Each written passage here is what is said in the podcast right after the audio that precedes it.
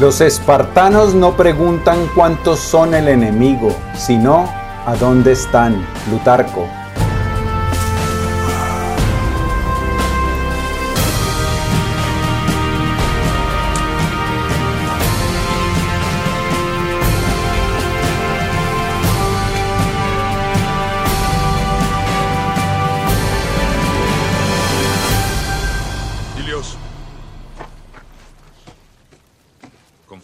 Ese rasguño no te obligue a quedar fuera. Nunca, mi señor. Es solo un ojo. Los dioses me obsequiaron un repuesto. ¡Leonidas! Es el fin. El fin, en serio. Se acabó. Daxos, cálmate. El jorobado traidor llevó a los inmortales al sendero oculto. Esta batalla se acabó, Leonidas. Esta batalla se acaba cuando yo diga que se acaba. Por la mañana los inmortales nos rodearán. La entrada angosta caerá. ¡Espartanos! ¡Prepárense para la gloria! ¿Gloria? ¿Estás demente? No hay gloria que aferrarse ahora. Solo retirarnos, rendirnos o morir. Esa es una elección fácil, Arcadiano. Los espartanos jamás se retiran. Los espartanos jamás se rinden. Que lo sepan todos. Y que todo griego sepa la verdad de esto. Que cada uno busque su propio corazón. Mis hombres irán conmigo.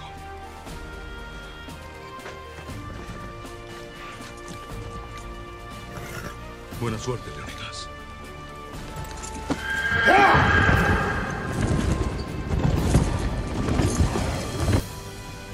Ni retirada, ni rendición. Esa es la ley espartana. Y por Esparta y su ley se quedarán a pelear y caer. Ha iniciado una nueva era. Una era de libertad. Y todos sabrán que 300 hombres espartanos dieron su aliento final al defenderla. A través de la historia y en todas las culturas, encontramos la figura del guerrero como algo presente en todas las sociedades y todas las culturas. ¿Y por qué ocurre esto? Porque si nosotros queremos vivir una vida extraordinaria, necesitamos desarrollar la actitud, la personalidad, el espíritu del guerrero. Si nosotros queremos, por ejemplo, tener una gran carrera profesional, necesitamos ir y destruir los obstáculos que se interponen entre nosotros y esa carrera que soñamos. Si nosotros queremos ser, por ejemplo, poetas, cantantes, emprendedores, crear restaurantes, debemos luchar y destruir la duda, el miedo, la pereza, Enemigos internos, no me estoy refiriendo a que tenemos que ir a acabar con la competencia y destruirla y hacerle... No, no, no, no, no. La mayoría de nuestros enemigos son enemigos internos. La duda, la desconfianza, la pereza, la falta de capacidad de gestión son enemigos nuestros. Si queremos una gran relación amorosa, Debemos destruir el egoísmo natural de nosotros los seres humanos y crear un corazón mucho más amoroso, un corazón mucho más generoso, un corazón inclinado hacia el servicio, la compasión, el entendimiento, la paciencia.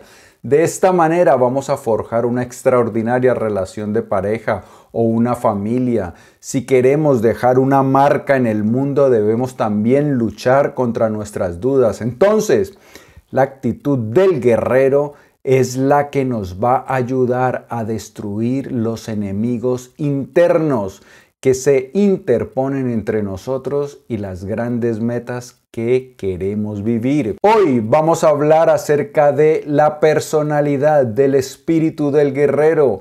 Vamos a hablar de dónde surgió, cómo lo creaban nuestras antiguas comunidades, nuestros ancestros, cómo inculcaban en los jóvenes y en las personas esa actitud del guerrero, esa mentalidad.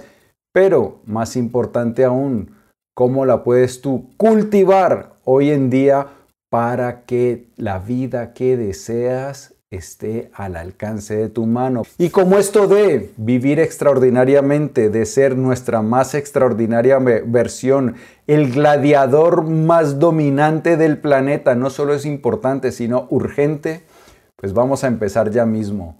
Bienvenido a las Notas del Aprendiz, el lugar que está dedicado a ti, a darte todas las ideas y todas las herramientas que necesitas para que vivas la vida extraordinaria, la que siempre has soñado y la que naciste para vivir. Porque tú no naciste para vivir, mm, mm, mm. no, tú naciste para brillar y ser feliz. Mi nombre es Pablo Arango y si esta es la primera vez en las notas del aprendiz, por favor considera suscribirte para que no te pierdas ninguna de estas valiosísimas ideas. Bien, este episodio de las Notas del Aprendiz está basado en el libro de Steven Pressfield de Warrior Ethos, eh, del cual si quieres, está en inglés, pero si quieres darle una ojeada, si quieres adquirirlo y conocer más aún sobre este tema tan importante, en la descripción te, dejo el vínculo para que lo puedas comprar. Eh, vamos a empezar entonces por ¿Qué significa ethos? ¿Qué significa el espíritu del guerrero? Pues vamos con esta definición que me encontré en Wikipedia. Ethos significa costumbre, hábito, manera de ser, de pensar o sentir, conducta, carácter, temperamento, moral y moralidad.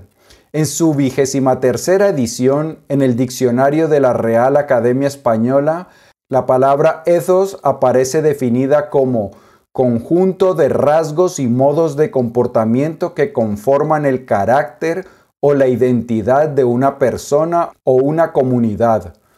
Bien, el ethos de un guerrero son las características, las cualidades, la forma de actuar de el guerrero. ¿Y de dónde surge esta mentalidad? ¿Cuál es su origen? Pues vamos con Steven Pressfield. El ethos del guerrero evolucionó a partir de la necesidad principal del grupo de cazadores que portaban lanzas, tiraban piedras y usaban pieles de animales. Surgió de la necesidad de sobrevivir. Esta necesidad solo podría satisfacerse colectivamente, como un grupo trabajando al unísono. Para unir al grupo se desarrolló un espíritu, el espíritu del cazador. Toda virtud guerrera proviene de la necesidad de supervivencia de la banda de caza. Coraje, generosidad, amor y lealtad a los camaradas, paciencia, dominio propio, la voluntad de soportar la adversidad.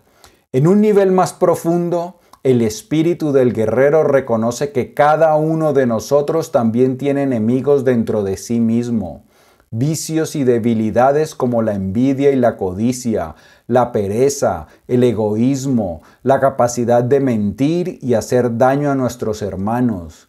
Los principios del espíritu del guerrero, dirigidos hacia adentro, nos inspiran a luchar y derrotar a esos enemigos dentro de nuestros propios corazones.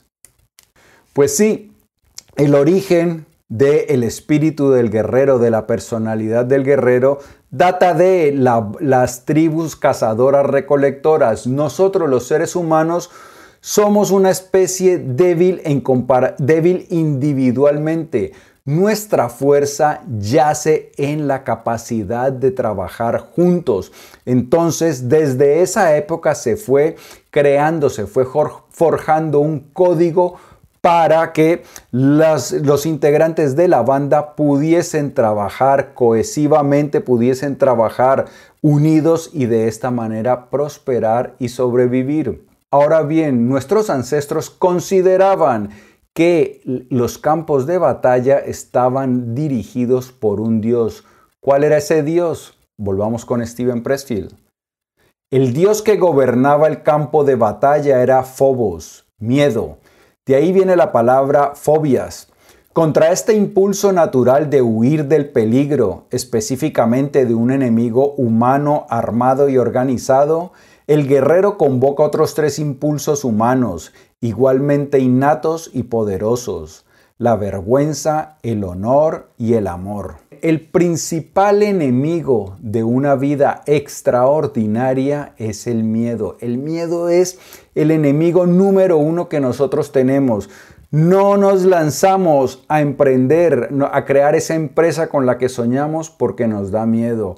No nos lanzamos a buscar una carrera artística, a componer versos, a componer canciones, a pintar cuadros maravillosos porque nos da miedo no tener lo que se requiere. No nos lanzamos a pedirle a una persona que salga con nosotros, esa persona que nos, que nos encanta pero que nos parece inaccesible y que creemos que nos va a rechazar por miedo al rechazo precisamente. Entonces, el miedo es lo que hace que nuestras vidas se queden mucho más pequeñas, que no sean tan expansivas, tan extraordinarias como podrían llegar a ser. Por eso el miedo es el rey, el Dios que dirige el campo de batalla, pero nosotros debemos derrotar a ese Dios si queremos hacer realidad, si queremos materializar la vida de nuestros sueños. Y aquí surge una pregunta el espíritu del guerrero se nace con él o se adquiere. Nadie nace con el espíritu del guerrero, aunque muchos de sus principios aparecen naturalmente en hombres y mujeres jóvenes de todas las culturas. Los padres y hermanos mayores, los mentores y los ancianos moldean el valor en los más jóvenes. En casi todas las culturas se inculca mediante un régimen de entrenamiento y disciplina.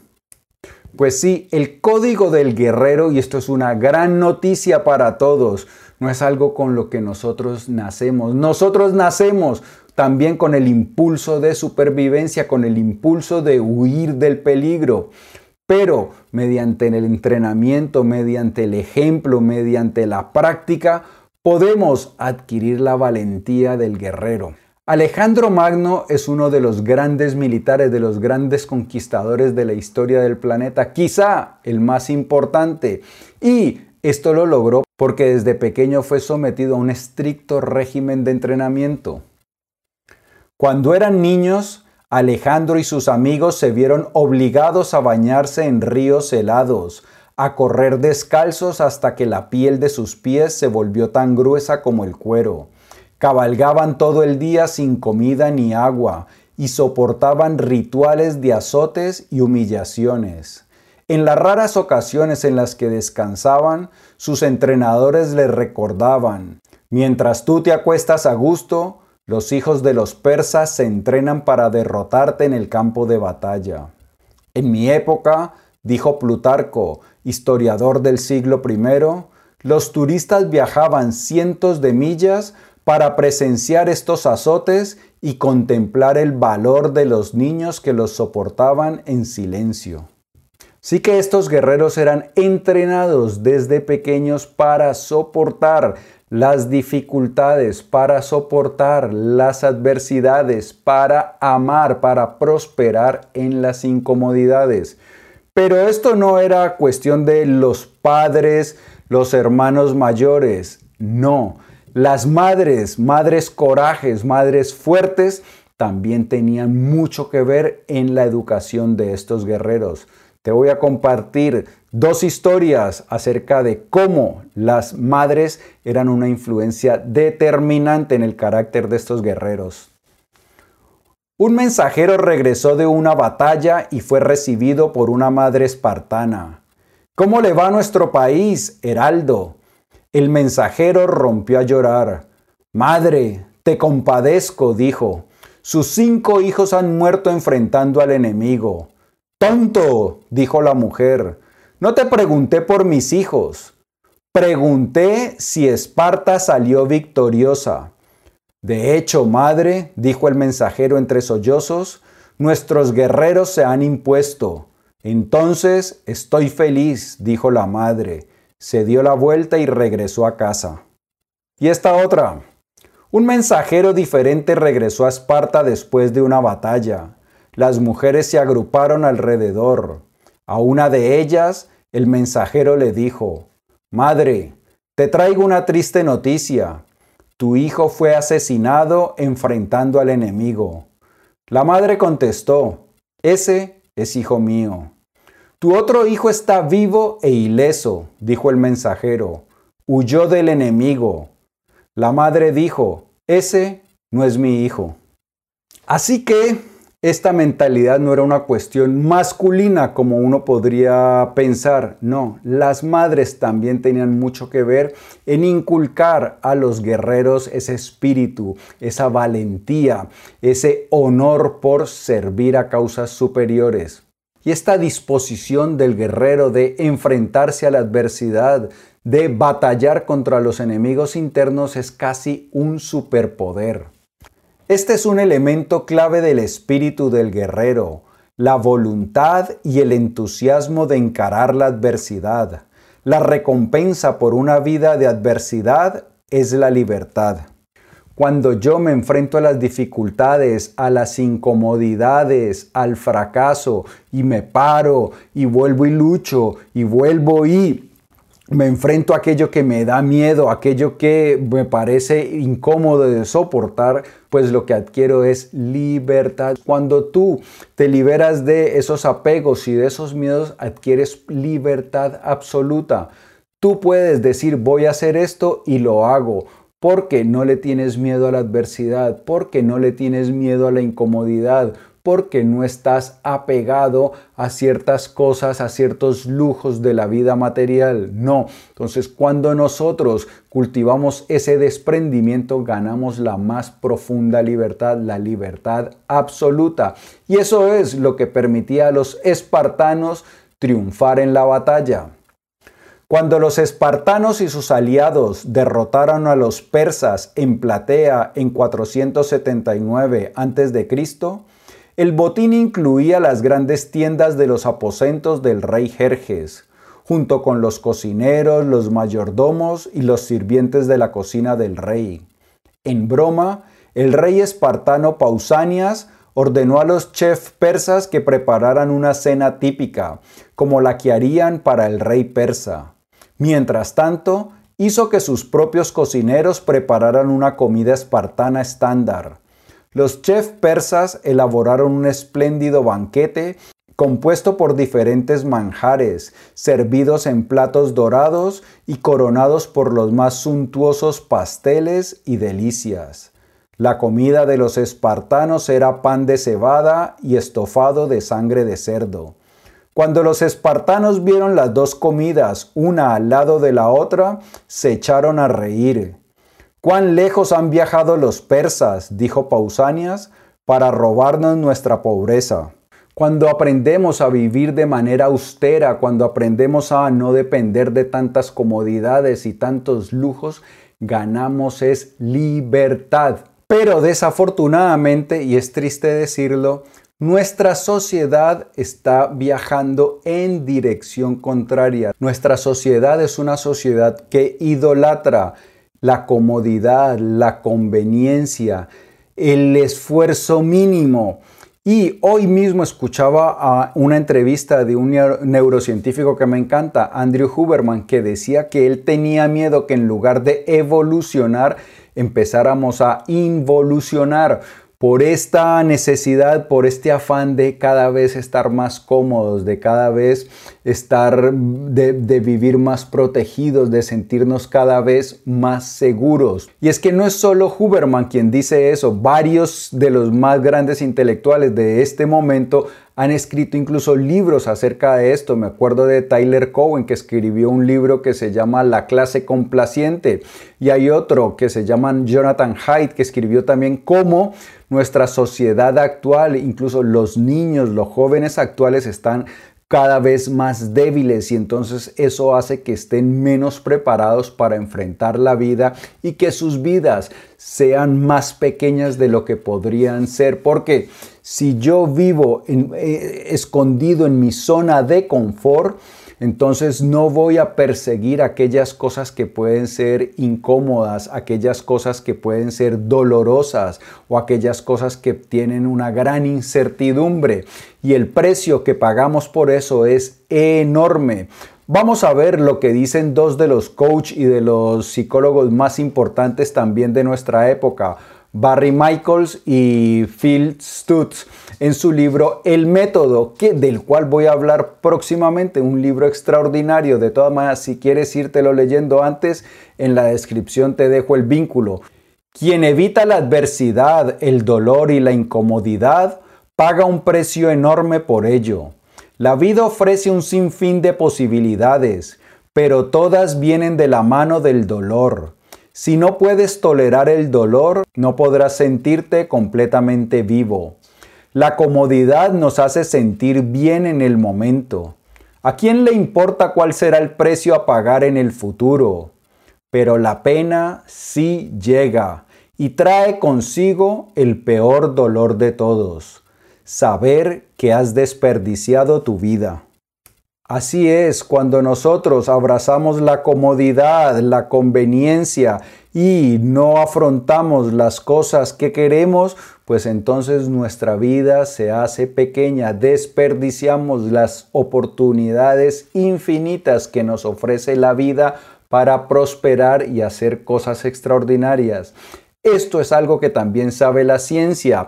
Las personas mayores no se arrepienten tanto de los errores que cometieron como de las cosas que no se atrevieron a hacer. Así que este vídeo lo que te está inspirando es a que te lances a luchar por esas cosas extraordinarias que quieres, que enfrentes tus miedos, que abraces la adversidad. Ahora bien, antes hablamos de que contra el miedo los guerreros convocaban a otras tres fuerzas poderosas innatas en los seres humanos que son el honor, la vergüenza y el amor. Vamos a hablar de cada una de ellas. Un destacamento de romanos fue acorralado en un lugar sin agua.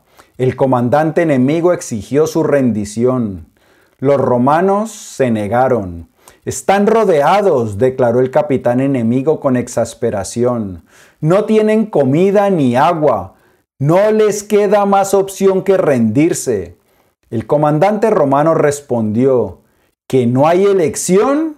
Entonces, ¿también nos has quitado la opción de morir con honor? Pues bien, para el guerrero, el honor, ser visto como una persona honorable, una persona de honor, era algo tan valioso por lo que estaban incluso dispuestos a morir por ello. Vamos ahora con la vergüenza. El guerrero que avanza hacia la batalla o simplemente decide continuar con la lucha, tiene más miedo a la desgracia ante los ojos de sus hermanos que a las lanzas y flechas del enemigo. Para el guerrero causaba mucho más miedo pasar vergüenzas ante sus compañeros, pasar como un cobarde que la muerte. Te voy a contar aquí dos historias de Alejandro Magno. Una fue que eh, estaba, Alejandro Magno pasó varios años conquistando el Asia y hubo un tiempo en que ya sus soldados estaban cansados, eh, las condiciones eran precarias y querían regresar a casa. Y entonces empezaron a armar una revuelta. Cuando Alejandro supo esto, lo que hizo fue pararse enfrente de sus hombres, se desnudó, se quitó toda la ropa y les dijo lo siguiente, ¡eh! Miren lo que hay aquí, miren todas estas cicatrices que tengo y que todas estas cicatrices están en el frente, porque yo ataco al enemigo de frente. Si hay alguno de ustedes que tenga más cicatrices que yo, entonces lo que voy a hacer es ordenar que nos repleguemos y que nos volvamos para casa. Los soldados de Alejandro, claro, entendieron que lo que había pasado a Alejandro es lo mismo que pasaban ellos, que él arriesgaba su vida incluso más que ellos. Y entonces bajaron los ojos y sintieron vergüenza. Pidieron a Alejandro que por favor les, les, perdonara su falta de valentía y empezaron a hacer vítores para continuar con la campaña de conquista. Y hay otra historia también y nos acordamos aquí de los espartanos, que fue con el video que arrancamos este episodio de las notas del aprendiz. Resulta que Hubo una batalla en la cual perecieron 300, los 300 soldados espartanos, muy famosa esa película. Pues bien, había un soldado de nombre Aristodemo que había sido convocado para hacer parte de ese grupo de los 300 soldados, pero Aristodemo eh, le dio una infección en sus ojos y se le hincharon y no podía ver. Y entonces pues fue separado, no le permitieron ir a batallar. Al siguiente año hubo la batalla de Platea y esta vez Aristodemo ya estaba sano y entonces pudo ir a participar.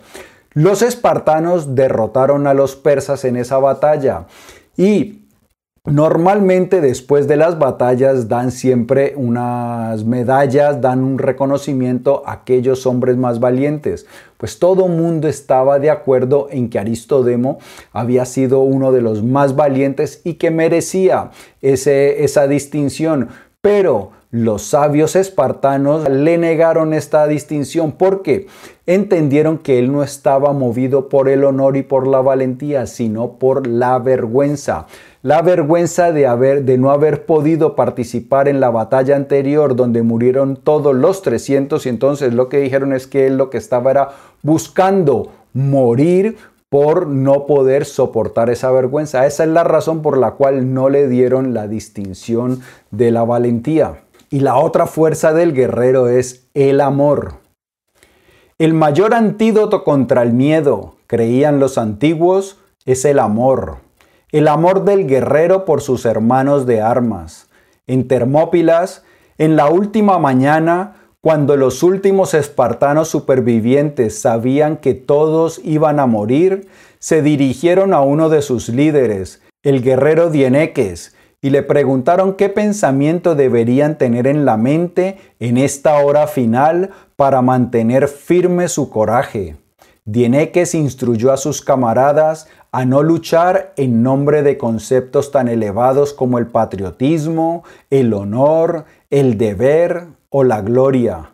Ni siquiera peleen, dijo, para proteger a su familia o su hogar. Luchen solo por esto, por el hombre que está a tu lado. Él lo es todo y todo está contenido en él. Hoy, la oración del soldado en vísperas de la batalla no es Señor, sálvame, sino Señor, no permitas que sea indigno de mis hermanos.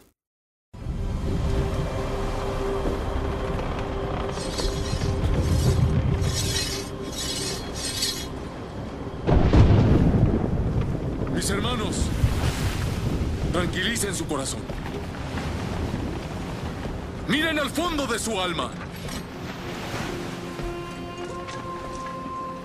Pues su temple será probado este día. Y si al calor del combate necesitan una razón para seguir peleando, una idea por la cual ofrecer todo lo que poseen, Solo tienen que ver al hombre que lucha a su lado. Ese es el porqué de la batalla. Esta es la hermandad de hombres en armas. Un lazo inquebrantable, fortalecido por el fragor del combate. Con nadie estarán más unidos que con quienes derramen su sangre. Pues no hay causa más noble que luchar por aquellos que darán la vida por ustedes.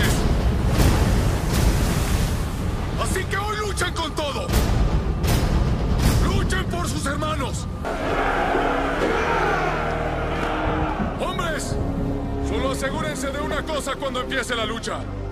¿Qué cosa? De que no los maten el primer día.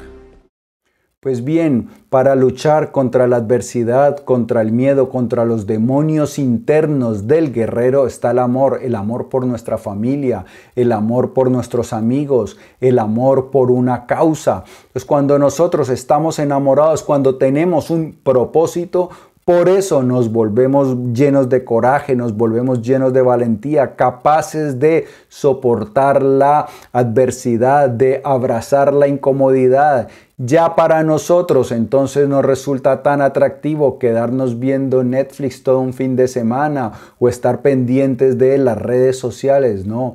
queremos mejorar, queremos aprender nuevas habilidades porque tenemos enemigos que derrotar, tenemos sueños que conquistar, pero todo se debe a que estamos impulsados por el amor a una causa, a una familia, a un sueño.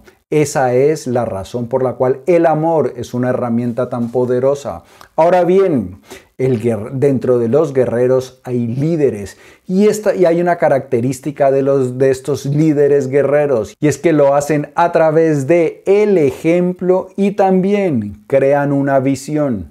Ya contamos la historia de Alejandro en la cual se desnudó y mostró sus cicatrices. Pues bien, hay otra historia también de Alejandro y es que una vez iban atravesando el desierto y llevaban ya varios días sin beber y llevaban también varios días sin comer. Resulta que un destacamento encontró un pequeño riachuelo y lo que hicieron fue coger el casco, un casco y entonces lo llenaron de agua y con mucho cuidado trajeron un poco de agua para Alejandro. Entonces Alejandro le dio las gracias a estas personas, a, sus a los soldados que le trajeron el agua, cogió el casco, lo levantó y derramó el agua que le habían traído. Sus soldados empezaron inmediatamente a aplaudirlo y dijeron, con un rey como este somos inconquistables. Es decir, Alejandro no se, creía que por ser el líder, el más importante, entonces tenía derecho a eh, recibir un trato privilegiado. Él pasaba lo mismo que pasaban sus soldados y por eso sus soldados estaban dispuestos a dar la vida por él, porque él estaba sometido a las mismas incomodidades. No buscaba privilegios para él, sino que era uno más que arrimaba el hombro. Y otra historia también de Alejandro que nos muestra el poder de la visión y del optimismo. Resulta que antes de una batalla em, llamó Alejandro a sus, a, sus soldados. Entonces Alejandro, como ya venían conquistando muchas, ya habían conquistado muchas tierras, pues habían ganado bastantes riquezas que habían ido quitando a, los pueblos que habían conquistado. Entonces Alejandro llamó a está, llamó, a sus soldados y los, los puso enfrente de las riquezas que, que hacían parte de Alejandro y les dijo a sus soldados, repártanse todo esto, cojan cada uno las cosas que quieran y llévenselo todo. Sus soldados pues dieron, ¿cómo así Alejandro? Eh, ¿Cómo vas a despojarte tú de todo? Que tienes que guardar algo para ti. Y entonces Alejandro dijo, no, no, no, tranquilo, por mí no se preocupen, cojan todo, todo, todo lo que quieran.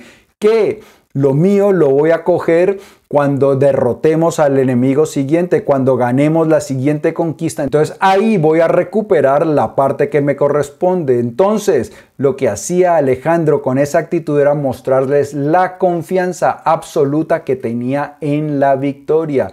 Y esto obviamente, ese optimismo infundía a sus soldados una gran energía que al final les permitió triunfar en la batalla. Ahora bien, ¿cómo nosotros adquirimos esa mentalidad del guerrero? Pues abrazando la adversidad. Nosotros tenemos que crear adversidad incluso artificialmente. Por aquí te dejo un vídeo acerca de mi rutina de la mañana. Esa rutina es la forma como yo cultivo el espíritu del guerrero baños de agua fría, eh, ayunos, muchas veces me salto comidas, me levanto a las 5 de la mañana. Son todas actividades que lo que buscan es abrazar la adversidad, abrazar la incomodidad, hacer ejercicio, por ejemplo, también es otra forma, o privarse de cosas. Si te gustan los postres después de cada comida, pues renuncias a ellos, o, si, o renuncias a, por ejemplo, al alcohol durante una semana. Es decir, tú mismo eh, crearte adversidades, crearte incomodidades. Esa es la forma como te entrenas para que en ti nazca el espíritu del guerrero. Y cuando tú te acostumbras a la adversidad, a la incomodidad, cuando tengas que eh, ir y dar una charla pública, cuando tengas que trabajar mucho, pues ya estás preparado. Nuestro nivel de desempeño depende del el entrenamiento que tenemos. Entonces tú no puedes pretender elevar tu desempeño de la noche a la mañana. Eso es algo que entrenamos y lo entrenamos a través de la adversidad, de la incomodidad. Pues bien, gladiadores, si el vídeo te ha gustado, dale por favor dedito arriba, compártelo para que me ayudes a que hagamos viral la mentalidad del guerrero. Si aún no te has suscrito por aquí, puedes hacerlo. Y por aquí te dejo otro vídeo interesantísimo para, con cosas que podrán transformar tu vida. Yo pienso en ti todos los días, en cómo te ayudo a crecer más rápido, a respirar más fácil y a vivir más extraordinariamente. Por eso te digo que nos vamos a ver prontísimo. Chao.